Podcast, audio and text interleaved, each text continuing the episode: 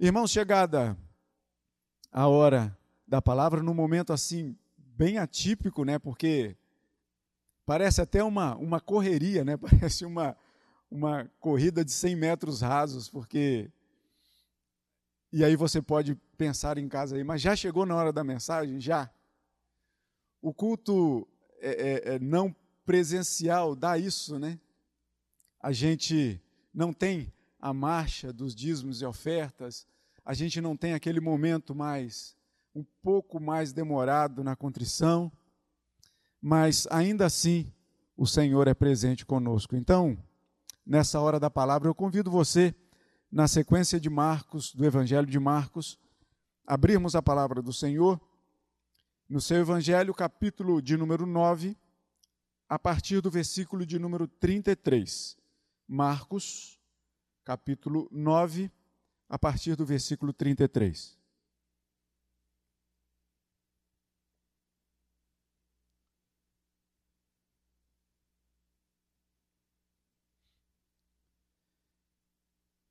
E nós vamos orar mais uma vez, porque diante da palavra do Senhor, precisamos da iluminação do Santo Espírito de Deus para que nós entendamos a partir da leitura o que o Senhor tem a dizer para a nossa vida. Vamos orar mais uma vez. Senhor, damos graças a Ti, porque por mais que a pandemia tenha nos isolado, mas não nos isolou da palavra do Senhor.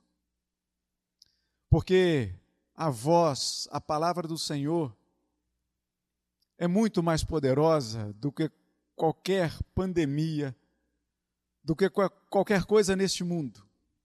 A palavra do Senhor é boa, agradável, perfeita, perene. A palavra do Senhor é para toda e qualquer época. A palavra do Senhor não passa.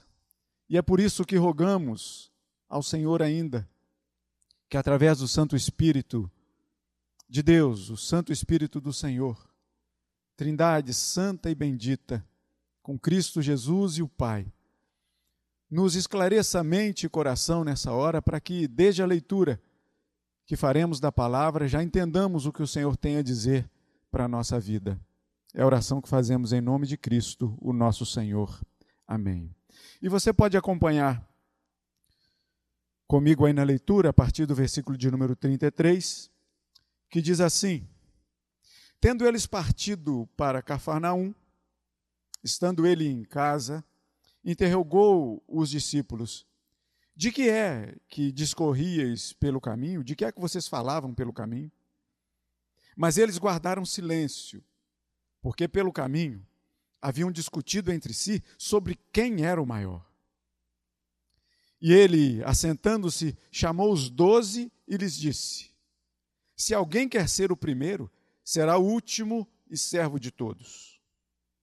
Trazendo uma criança, colocou-a no meio deles e, tomando-a nos braços, disse-lhes: Qualquer que receber uma criança tal como esta, em meu nome, a mim me recebe. E qualquer que a mim me receber, não recebe a mim, mas ao que me enviou. Louvado seja o nome do Senhor.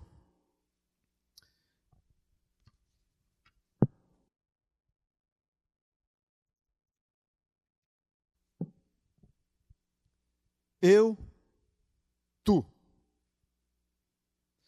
Olha, pois, para a minha história.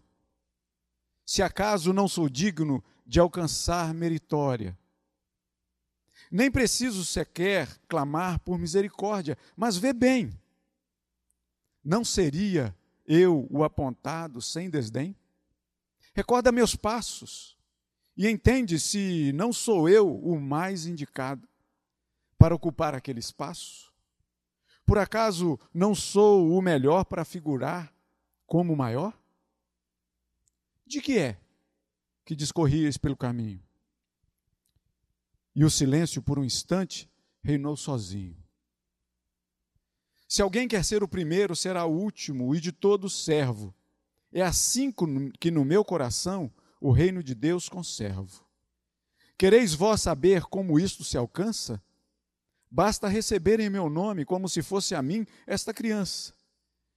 E qualquer que a mim receber, e seu coração isso destacou, não recebe a mim, mas àquele que me enviou.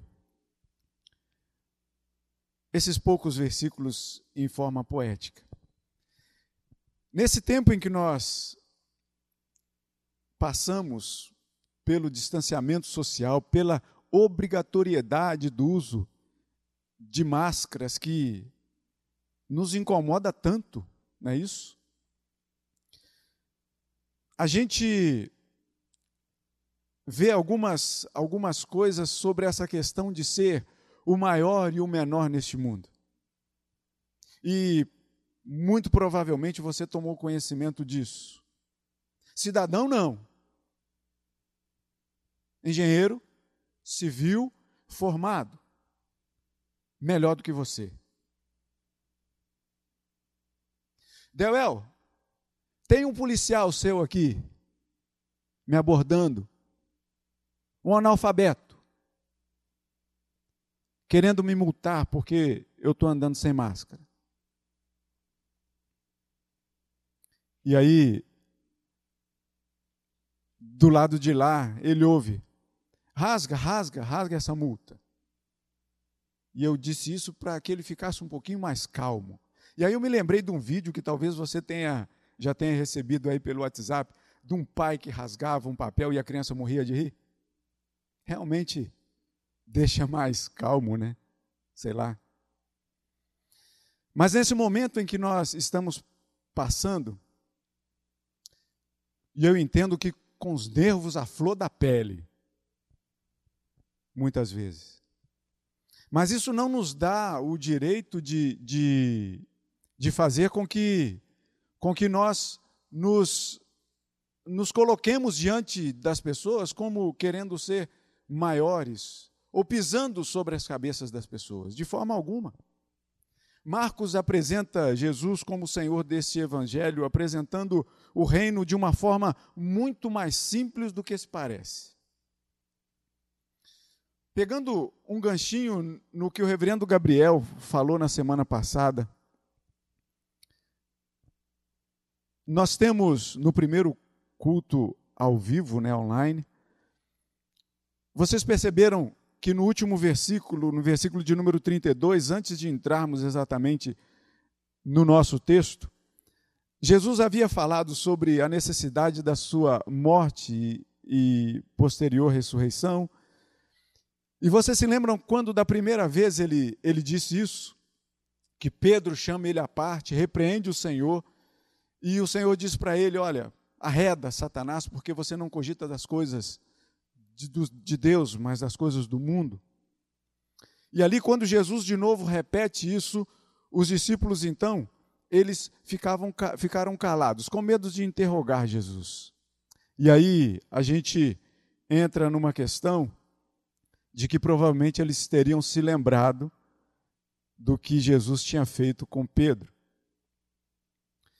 Mas o fato é que nós chegamos no versículo de número 33, e que diz: Tendo eles partido para Cafarnaum, estando ele em casa, interrogou os seus discípulos: Do que é que vocês falavam pelo caminho? No calor da discussão, Pedro, Tiago e João devem ter tomado a frente. Não vê que ele sempre nos chama à parte? E aí, um dos doze deve ter dito o seguinte: mas vocês dois, Tiago e João, são conhecidos como filhos do trovão, de tão arretados que vocês são. E devem ter virado para Pedro e, e dito assim: E você, Simão Pedro? Pense se em um pouco de tempo atrás Jesus não te disse: arreda Satanás. E a discussão deve ter continuado infantilmente ferrenha um e outro dando para a fogueira cada vez mais lenha. Não veem que ele usa tantas vezes um barco para pregar? Isso de nada valeria. E aí um outro discípulo pode ter dito: E eu que liderava as contas da coletoria? Volta e meia, um shh devia surgir. fala embaixo, porque ele pode ouvir. Enquanto, Jesus, enquanto isso, Jesus andava em silêncio, seguido por aquelas crianças barbadas. Do que vocês falavam? Foi a pergunta de Jesus. E eles guardaram silêncio. Isso me lembrou de situações é, é, muito típicas no nosso convívio familiar. Vocês é, imaginam quando as crianças fazem uma coisa errada, rabiscam a parede de casa, e aí chegam os pais e perguntam assim: quem, é, quem foi que fez isso? E as crianças guardam silêncio. Se tiverem mais de um filho e eles foram cúmplices ali naquele, naqueles rabiscos, né? Eles ficam em silêncio, um olhando para o outro, não é isso? Ficam naquela coisa assim de fala você. E aí de repente um toma coragem e diz assim: fala aí. E o outro fala assim: fala você primeiro, não foi você que começou? Do que é que vocês falavam? Jesus pergunta. E algumas perguntas que Jesus faz, não só Jesus, a gente tem, tem perguntas como essas, que parecem perguntas irônicas, que desde o Gênesis a gente tem isso. Lembram quando Adão e Eva pecaram? E quando Adão percebeu que Deus andava pelo jardim, ele se escondeu, como se fosse possível esconder de Deus? E qual foi a pergunta de Deus? Adão, onde é que você está? Como se ele não soubesse. E Adão deve ter saído ali de trás de alguma moita, de algum matinho, de alguma árvore, sei lá, lá naquele belíssimo jardim, e confessado: Ah, porque eu estava nu, tive vergonha e me escondi do Senhor. Lembram daquela mulher hemorrágica que Marcos nos conta no capítulo 5, e a gente já passou disso? Quando ela então, ali no meio da multidão, toca Jesus e Jesus para e diz assim: Alguém me tocou, quem me tocou? E vocês se lembram ainda, e Lucas é quem nos conta isso no, também no capítulo, no capítulo 5, quando quatro amigos levaram um paralítico na presença de Jesus e, não conseguindo andar por meio das pessoas, desceu pelo telhado com ele na frente onde Jesus estava. E Jesus olhou para aquele homem e a palavra nos diz que se compadeceu dele e disse o seguinte: estão perdoados os seus pecados. E os escribas e fariseus começavam a falar assim: mas quem é que, como é que ele pode perdoar pecados? Só um pode perdoar pecados, que é Deus. E a palavra nos diz que Jesus, conhecendo os seus pensamentos, conhecendo o coração daqueles homens, vai e diz para aquele paralítico. E diz para eles antes, né? O, o que vocês acham que é mais fácil dizer? Estão perdoados os seus pecados? Ou levanta, toma o teu leito e vai para a tua casa?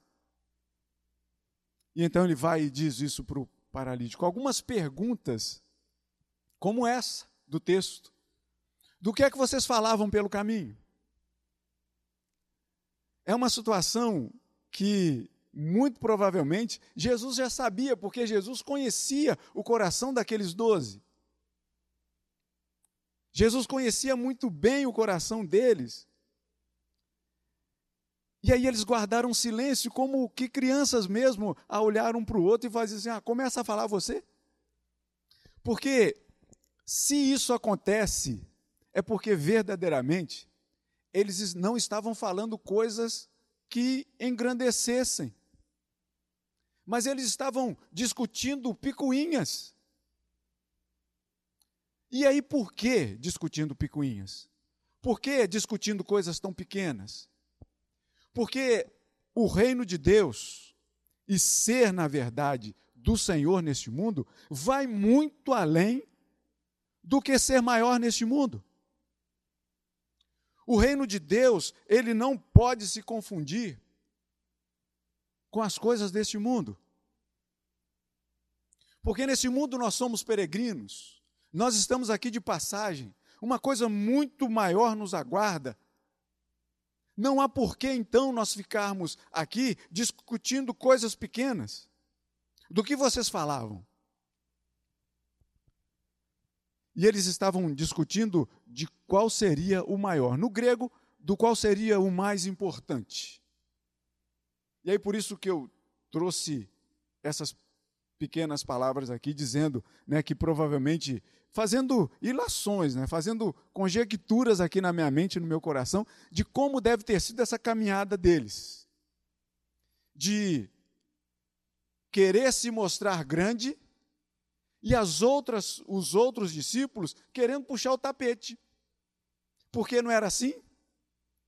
Porque neste mundo, muitas vezes acontece que para que eu cresça, convém que eu pise na sua cabeça. Infelizmente, neste mundo é assim. Mas no reino de Deus, não. E para aqueles que vivem o reino de Deus já nesta terra, não pode funcionar dessa maneira. Se eu cresço, eu não posso pisar na cabeça do outro como um degrau para que eu possa subir. Mas se eu cresço para aqueles que têm Jesus no coração, puxa o outro junto com ele. Ou, melhor ainda, impulsiona o outro na frente dele. Do que é que vocês falavam? Eles ficavam discutindo aqui, num plano terreno, quem seria o maior. Mas eles se esqueceram que muita gente grande e maior passou por essa terra. Gente que foi chamado amigo de Deus. Gente que foi chamado como um homem que tinha um coração segundo o coração de Deus. Gente que caminhou nessa terra liderando um povo no meio do deserto para a terra prometida. Será que eles esqueceram de todos esses nomes? Será que eles se esqueceram de Abraão, de Jó, de Isaac, de José, de Débora? Será que eles se esqueceram de Elias, de Ruth, de Noemi? De tanta gente grande que pisou nesse mundo? Mas não, eles queriam o aqui e o agora. Eles queriam ser considerados grandes agora.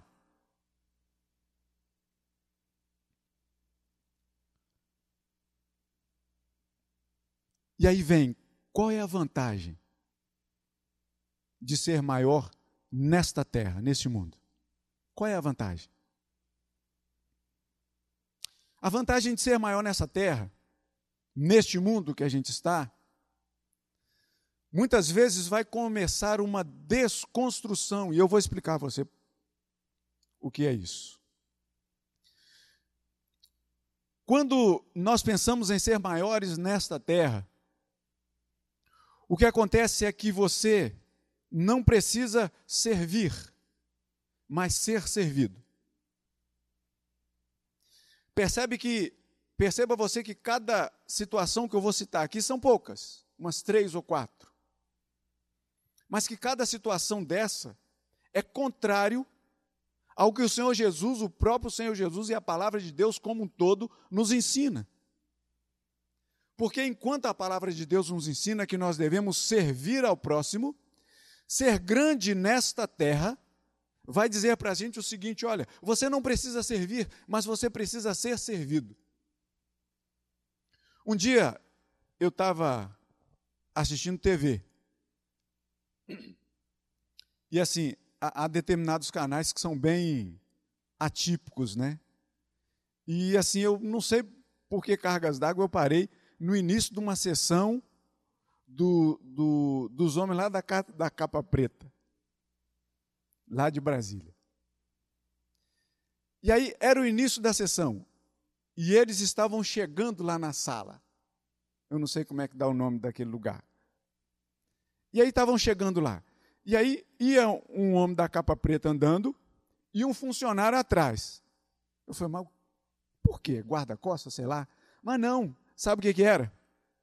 Era porque aquele funcionário ia simplesmente empurrar a cadeira de rodinha para ele poder sentar. Aí ele empurra a cadeira, ele senta, se ajeita e o funcionário vai embora. Eu não estou pregando aqui o desemprego dessas pessoas, não. Mas eu fico pensando se é muito difícil, se os pais não ensinaram a ele a colocar uma cadeira embaixo do bumbum para poder sentar. Ser grande nesse mundo, muitas vezes, diz que nós não precisamos servir, porque nós vamos ser servidos. Que você não precisa respeitar, mas ser respeitado. Que você não precisa temer, mas ser temido. E veja se isso não acontece muito no nosso meio carteiradas atrás de carteiradas. Muitas vezes perguntando: você sabe com quem você está falando? Não precisa temer, mas ser temido. Mas chega ao pior dos pontos. Que muitas vezes, para ser grande nessa terra, a pessoa não precisa amar, mas ser amada como se como se fossem boas essas coisas, não são. Não são de forma alguma.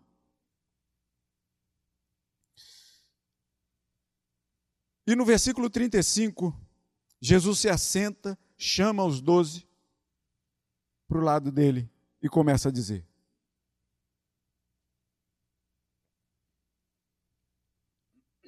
E nesse ponto é o que dá título a esse sermão. Você quer ser o maior? Então cresça.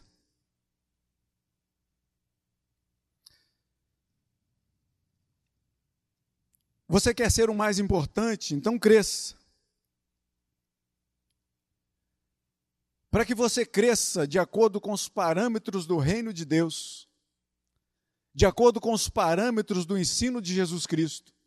Se você quer ser o maior nessa terra, seja o menor e servo de todos. Ao contrário daqueles poucos tópicos que eu disse aqui no final da primeira parte, ou seja, que para ser o maior você não precisa respeitar, mas ser respeitado, que você não precisa temer, mas ser temido, que você não precisa amar, mas ser amado que você não precisa servir, mas ser servido. Ao contrário disso tudo, o que Jesus nos ensina, não somente em palavras, mas em ações principalmente. Ele ensina que o maior nessa terra é o menor. O menor que oferece a outra face. O menor que caminha mais milhas. O menor que perdoa os seus malfeitores o menor que ora pelos seus inimigos, o menor que em tudo dá graças. Se você conhece uma pessoa com características assim, este é um que está crescendo para o Senhor.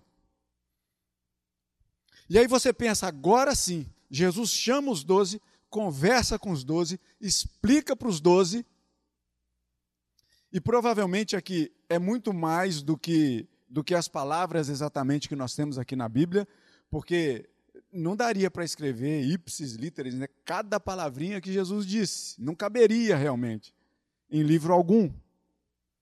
Mas vocês podem imaginar comigo que papo delicioso que Jesus deve ter tido com aqueles discípulos.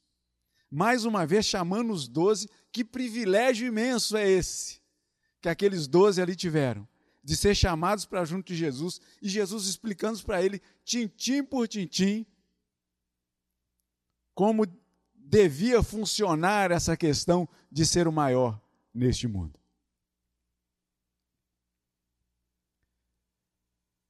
E aí você pensa assim: agora eles aprenderam.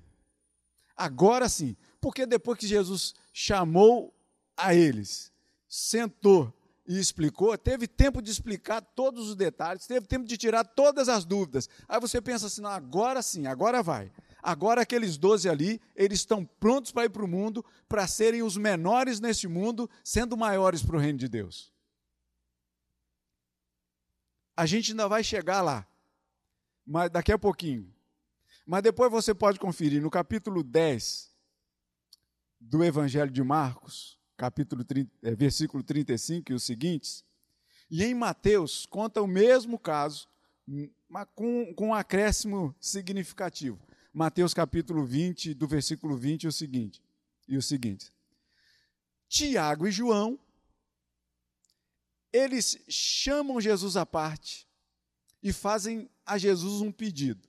Olha só, depois de Jesus ter assentado com os doze, explicado para eles como é a questão de ser o maior nesse mundo, que você deve ser o menor e servo de todos. Chega Tiago e João, e lá em Mateus diz que, na verdade, foi um pedido da mãe de Tiago e João. Chega para Jesus e diz assim: Senhor, deve ser ali a boca miúda, né? Senhor, lá no reino dos céus, lá no céu, permita que nós nos assentemos um à sua direita e um à sua esquerda. E aí Jesus vai dizer assim: Isso não compete a mim, compete àquele que me enviou, ao Senhor. Mas vamos imaginar aqui, antes de tudo, né? Vocês percebem que os três que eram mais juntos de Jesus eram Pedro, Tiago e João. Tiago e João, que eram irmãos, eles fizeram ali, provavelmente, uma, uma conversa entre eles, já excluíram Pedro dessa história. Porque, na verdade, Jesus não tem duas direitas ou duas esquerdas. Jesus tem um lado e outro só. Então, para um sentar de um lado e o outro do outro, só dois. Então, eles já, exclu, eles já excluíram os outros nove, mais Pedro. E eles foram pedir para Jesus uma coisa tão singela: que lá no reino dos céus, um se assente à sua direita e à esquerda. Vamos imaginar, hipoteticamente, que Jesus tivesse dito para eles assim: tudo bem, eu vou dar a vocês o que vocês estão pedindo. Seria o segundo turno da disputa. Porque entre os dois irmãos, provavelmente, ia até aquela correria para sentar do lado direito de Jesus. Então, a disputa não ia acabar nunca. E na verdade, no reino de Deus não é assim. Quem faz assentar à direita, quem faz assentar à esquerda, quem chama é o próprio Deus. Nós devemos fazer tão somente a vontade dele. Quer ser maior nesse mundo? Faça como o profeta Oséias já profetizou lá no passado, no capítulo 6, versículo 3, tão conhecido. Quer ser maior? Conheça e prossiga em conhecer o Senhor.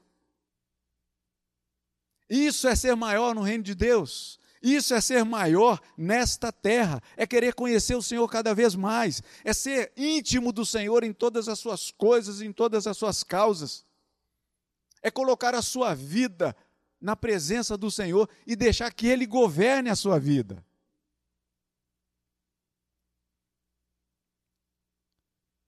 Bem falou João, João Batista, no capítulo 3, versículo 30, dizendo que convém que ele cresça e que eu diminua. Do que vocês falavam, quer ser o maior? Quer ser o mais importante? E aí a gente chega na parte final dessa nossa mensagem, que Jesus então explica tudo isso: se alguém quer ser o primeiro, seja o último e servo de todos. E aí, assim, algumas vezes vocês percebem né, que Jesus já citou isso em outras situações, dizendo: olha só, se você for convidado para uma festa, para algum lugar, chegue e senta lá no último banco. Eu não estou querendo dizer que você precisa fazer isso aqui, não, que isso aqui não vai, você não vai ser deslocado se você quiser estar aqui quando a gente voltar para o presencial, se você quiser sentar aqui né, no, no, nos primeiros bancos, hum, você sabe que, que isso é, é imagem, é figurado, né?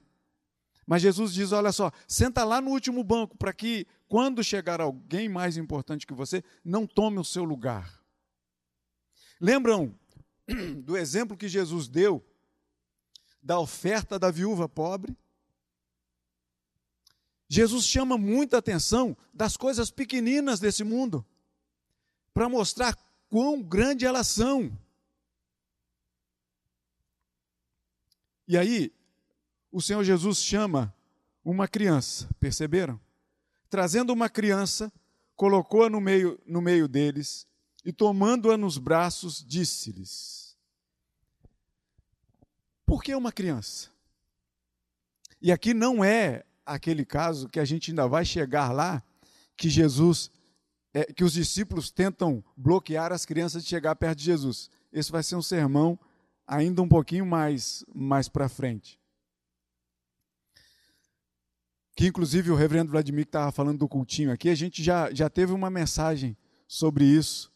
Né? Depois você pode até conferir lá, tem alguns domingos aí, uns dois domingos passados talvez, que até o, o, o mestre Fernandinho, né, o Fernando Peçanha, e eu, a gente fez uma música para esse momento ali das crianças, querendo chegar perto de Jesus. Mas por que Jesus traz uma criança para o meio deles? Jesus, na verdade, trouxe no olhar dos discípulos a insignificância da insignificância. Porque vocês se lembram lá da multiplicação dos pães e dos peixes na primeira e na segunda? E em Marcos, né, a gente já falou disso aqui, Marcos capítulo 6 e capítulo 8, e Mateus capítulo 14 e capítulo 15, fala da distribuição ali. E no final, traz ali o, o extrato, né, dizendo assim: olha, quantas pessoas foram servidas na, na primeira e na segunda multiplicação. E ali o, o, o, o escritor bíblico, os, os evangelhos nos falam de 5 mil na primeira e 4 mil na segunda, de homens. Marcos não nos traz isso, mas Mateus, Mateus traz. Diz, de, e diz assim: sem contar as mulheres e as crianças. Porque naquele contexto cultural daquela época, mulher e criança não eram contados. Então você imagina só, se mulher adulta já não era contada, você imagina uma criança. E eu ainda vou colocar um, um plus aí.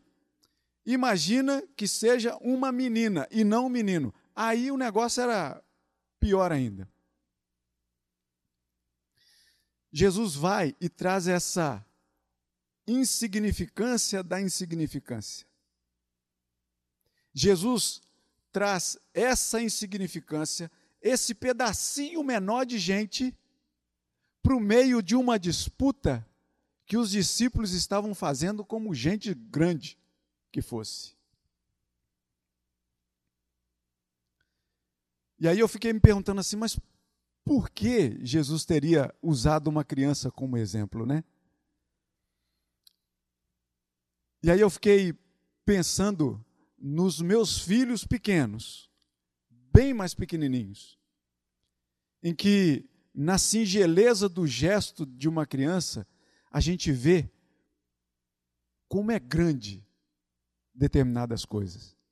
E eu fiquei pensando como quando a minha filha pequena, ela pegava a minha esposa, dizendo que ia tratar do cabelo dela.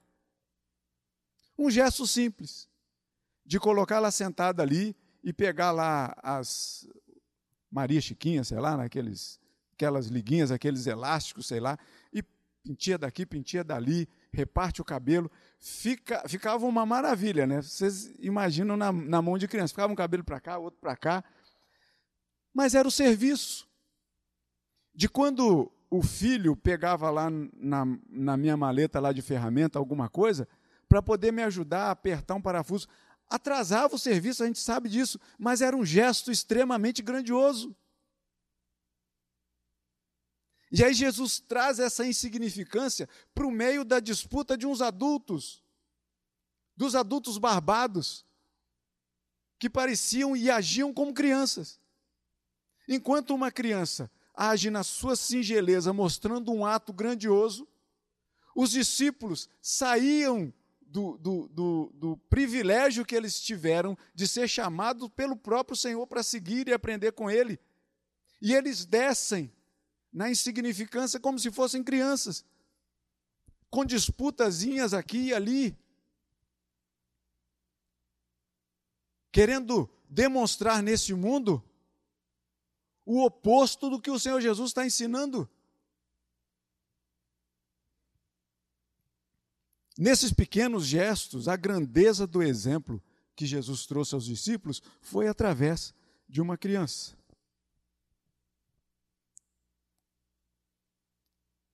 E para finalizar, meus irmãos, a gente não pode deixar de a gente não pode deixar de notar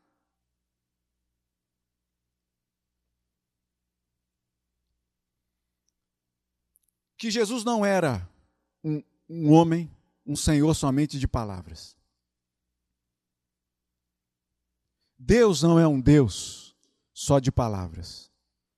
O amor de Deus não é um amor simplesmente jogado ao ar, como muitas juras diante de, de padres e pastores em casamentos, dizendo que ama. O amor de Deus vai muito além disso tudo. O amor de Deus, e a gente aprende isso, que amor não é uma palavra simples, mas amor é, é um, uma ação. Amar é atitude. E aí você percebe que o maior gesto, o maior exemplo para aqueles discípulos não era até mesmo a criança que Jesus trouxe para trazer como exemplo para eles. Mas era o próprio Senhor. Era o próprio Senhor Jesus. Porque ele sim, ele trocou a sua majestade para figurar como um criminoso na escória da sociedade, para ser considerado como. Ele deixou a alegria que estava proposta para sofrer no mundo por nós.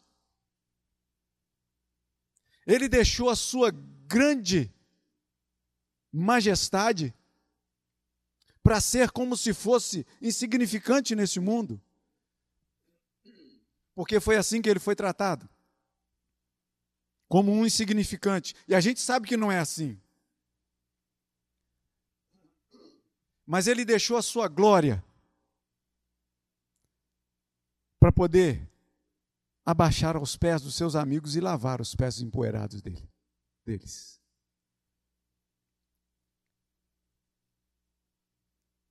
Ele deixou a sua glória para ir à cruz como malfeitor, no meu e no seu lugar, para que daquela cruz, nós, que nós sim, diante do Senhor, nós somos insignificantes, sim, nós somos pequenos, sim, e devemos ser assim, considerados assim, mas não só diante de, de Jesus, mas diante de uns dos outros. Para que daquela cruz, em que Jesus foi pregado ali como um malfeitor, daquela cruz, eu e você tivéssemos a oportunidade de não somente percebermos, mas vivermos uma vida de pequenos, mas com um olhar gigantesco sobre a vida da humanidade. De como, de como é verdadeiramente ter uma vida grande neste mundo. E eu finalizo dizendo para você: servindo. Servindo a Deus em primeiro lugar. E ao próximo, amando como a você mesmo. Que Deus assim nos abençoe. Em nome de Cristo o nosso Senhor. Quer ser grande?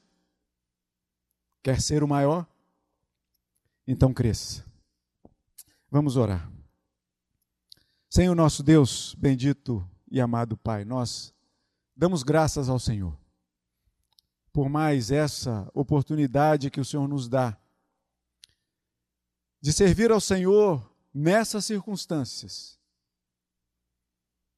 Te agradecemos, Senhor, porque a palavra do Senhor não precisou deixar de ser lida.